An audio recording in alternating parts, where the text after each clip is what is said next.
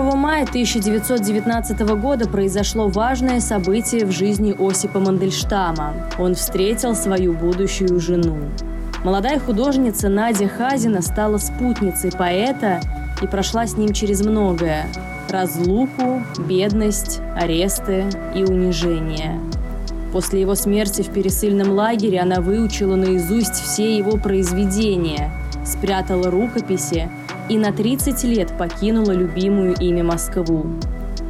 Отщепенка, беженка, нищенка-подруга. Так называл ее в своих воспоминаниях поэт Иосиф Бродский. И хотя Надежда сама не писала стихов, она сделала огромный вклад в русскую поэзию, сохранила стихи своего мужа для следующих поколений. Этот эпизод не просто история любви, это история о трагедии всей страны на примере одной супружеской пары. Выпуск доступен по подписке на Boosty и ВК Донат.